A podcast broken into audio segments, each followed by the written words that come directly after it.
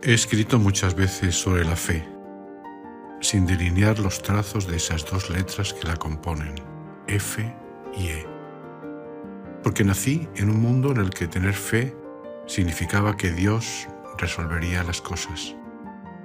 Cuando llegué a la convicción de que Dios era una de las grandes invenciones del ser humano para sostenerse, admiré desde luego esa capacidad inventora. Es más, consideré que era el gran invento de nuestra especie, pero sentí el temblor de que entonces no podría acudir a la fe, esa confianza sin evidencia, de que alguien intercedería por mí y solo me quedó la fe en mis propias convicciones. Cuando sospeché de mis convicciones, en lo que consideré un avance de la amplitud de mi conciencia social y de la legitimidad de los otros, sentí un nuevo temblor.